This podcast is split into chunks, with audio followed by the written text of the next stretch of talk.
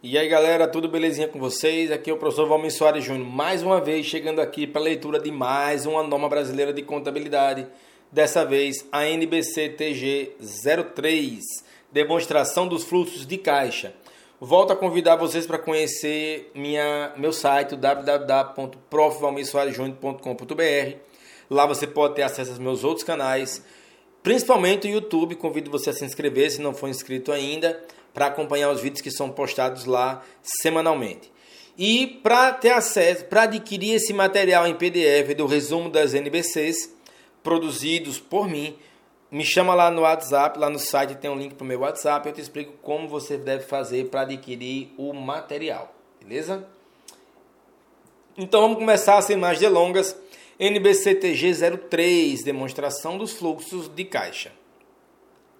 As informações sobre fluxo de caixa de uma entidade são úteis para proporcionar aos usuários das demonstrações contábeis uma base para avaliar a capacidade da entidade gerar caixa e equivalente de caixa, bem como as necessidades da entidade de utilização de fluxos de caixa.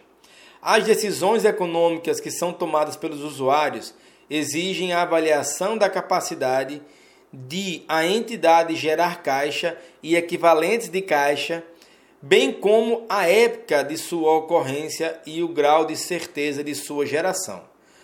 O objetivo dessa norma é requerer a prestação de informações acerca das alterações históricas de caixa e equivalentes de caixa da entidade por meio da demonstração dos fluxos de caixa, que classifique os fluxos de caixa de, do período por atividades operacionais, atividades de investimentos e atividades de financiamentos.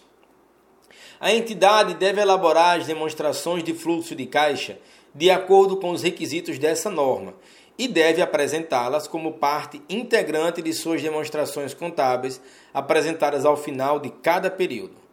Os usuários das demonstrações contábeis de uma entidade estão interessados em saber como a entidade gera e utiliza a caixa e equivalentes de caixa. Esse é o ponto, independentemente da natureza das atividades da entidade, e ainda que o caixa seja considerado como produto da entidade, como pode ser o caso de instituição financeira. As entidades necessitam de caixa essencialmente pelas mesmas razões, por mais diferentes que sejam as principais atividades geradoras de receita elas precisam de caixa para levar a efeito suas operações, pagar suas obrigações e proporcionar um retorno para seus investidores. Assim sendo, essa norma requer que todas as entidades apresentem demonstração dos fluxos de caixa. Sobre os benefícios das, da informação dos fluxos de caixa, a demonstração dos fluxos de caixa quando usada em conjunto com as demonstrações contábeis, proporciona informações que permitem que os usuários avaliem as mudanças nos ativos líquidos da entidade, sua estrutura financeira, inclusive sua liquidez e solvência, e sua capacidade para mudar a, os montantes e a época de ocorrência dos fluxos de caixa, a fim de adaptá-los às mudanças nas circunstâncias e oportunidades. As informações sobre os fluxos de caixa são úteis para avaliar a capacidade de a entidade gerar caixa e equivalentes de caixa e possibilitam aos usuários devolver modelos para avaliar e comparar o valor presente dos fluxos de caixa futuros de diferentes entidades. A demonstração dos fluxos de caixa também concorre para o incremento da comparabilidade na apresentação do desempenho operacional por diferentes entidades, visto que reduz os efeitos decorrentes do uso de diferentes critérios contábeis para as mesmas transações e eventos.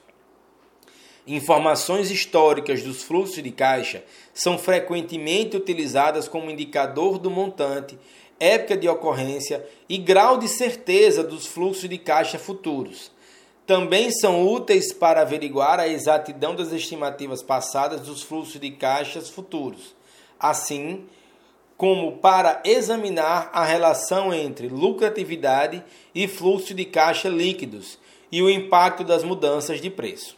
Vamos a algumas definições. Os seguintes termos são usados nessa norma com os significados abaixo especificados. Caixa compreende o numerário em espécie e depósitos bancários disponíveis. Equivalentes de caixa são aplicações financeiras de curto prazo, de alta liquidez, que são prontamente conversíveis em montantes conhecidos de caixa e que estão sujeitas a insignificante risco de mudança de valor.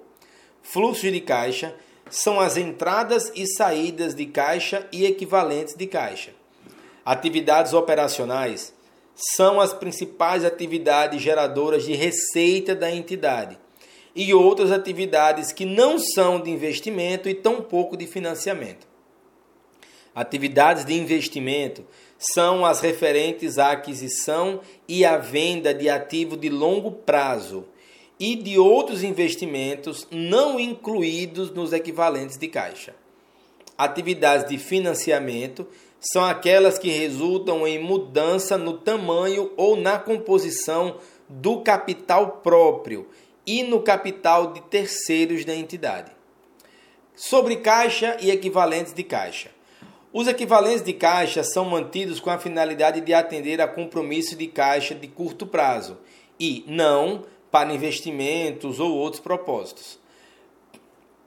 Para que o investimento seja qualificado como equivalente de caixa, ele precisa ter conversibilidade imediata em montante conhecido de caixa e estar sujeito a insignificante risco de mudança de valor. Portanto, um investimento normalmente qualifica-se como equivalente de caixa somente quando tem vencimento no curto prazo, por exemplo, três meses ou menos a contar da data de sua aquisição. Os investimentos em instrumentos patrimoniais de patrimônio líquido não estão contemplados no conceito de equivalentes de caixa, a menos que eles sejam substancialmente equivalentes de caixa, como por exemplo, no caso de ações preferenciais resgatáveis que tenham um prazo definido de resgate e cujo prazo atenda à definição de curto prazo, ou seja, três meses ou menos. Sobre a apresentação da demonstração dos fluxos de caixa, a demonstração dos fluxos de caixa deve apresentar os fluxos de caixa do período classificados por atividades operacionais de investimento e de financiamento. Sobre atividades operacionais, o montante dos fluxos de caixa advindo das atividades operacionais é um indicador-chave para a extensão pela qual as operações da entidade têm gerado fluxo de caixa para amortizar empréstimos, manter a capacidade operacional da entidade, pagar dividendos e juros sobre seu capital próprio e fazer novos investimentos, sem recorrer a fontes externas de financiamento.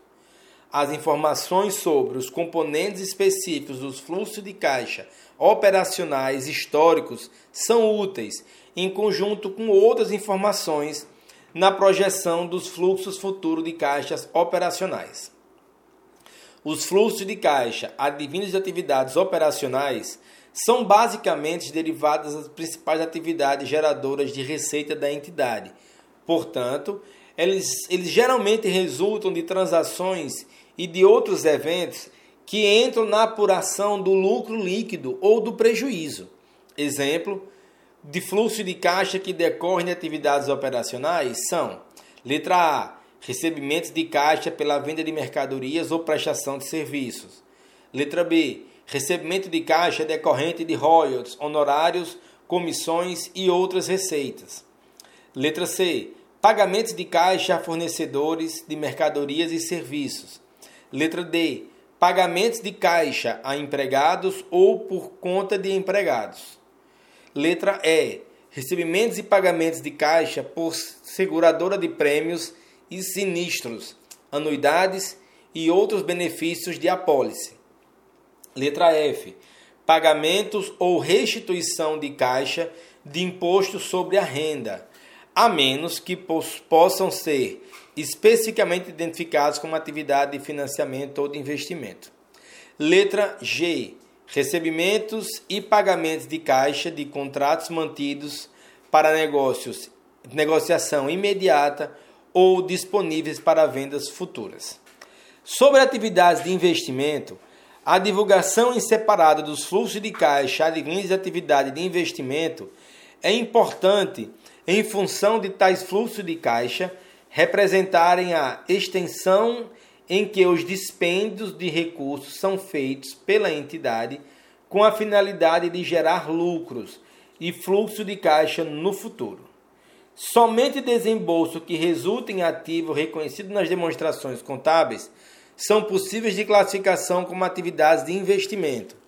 Exemplos de fluxo de caixa advindos de atividade de investimento são: letra A, pagamento em caixa para aquisição de ativo imobilizado, intangível e outros ativos de longo prazo.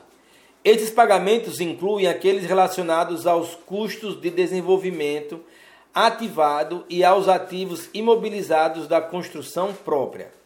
Letra B. Recebimentos de caixa resultantes de venda de ativo imobilizado, intangível e outros ativos de longo prazo. Letra C. Pagamentos de caixa de instrumentos patrimoniais ou instrumentos de dívida de outras entidades e participações societárias em joint ventures exceto aqueles pagamentos referentes a títulos considerados como equivalentes de caixa, ou aqueles mantidos para negociação imediata ou futura. Letra D. Recebimentos de caixa provenientes de venda de instrumentos patrimoniais ou instrumentos da dívida de outra entidade e participação societária em joint ventures, exceto aqueles recebimentos referentes aos títulos considerados como equivalentes de caixa ou mantidos para negociação imediata ou futura. Letra E. Adiantamento em caixa de empréstimos feitos a terceiros, exceto, exceto aqueles adiantamentos em empréstimos feitos por instituições financeiras. Letra F. Recebimento de caixa pela liquidação de adiantamento ou amortização de empréstimos concedidos a terceiros, exceto aqueles adiantamentos e empréstimos de instituições financeiras. Só tomar um pouquinho d'água aqui, um minuto. Muita gravação, muita gravação. Vamos lá, atividades de financiamento. A divulgação separada dos fluxos de caixa advindos atividades de financiamento é importante por ser útil na predição de exigências de fluxos futuros de caixa por parte dos fornecedores de capital à entidade. Exemplos de fluxo de caixa advindos de atividade de financiamento são: letra A, caixa recebido pela emissão de ações ou outros instrumentos patrimoniais. Letra B, pagamento em caixa a investidores para adquirir ou resgatar ações da entidade. Letra C, caixa recebido pela emissão de debêntures, empréstimos, notas promissórias, outros títulos da dívida, hipotecas e outros empréstimos de curto e longo prazo. Letra D. Amortização de empréstimos e financiamentos. E, letra E, pagamentos em caixa pelo arrendatário para redução de passivo relativo a arrendamento mercantil.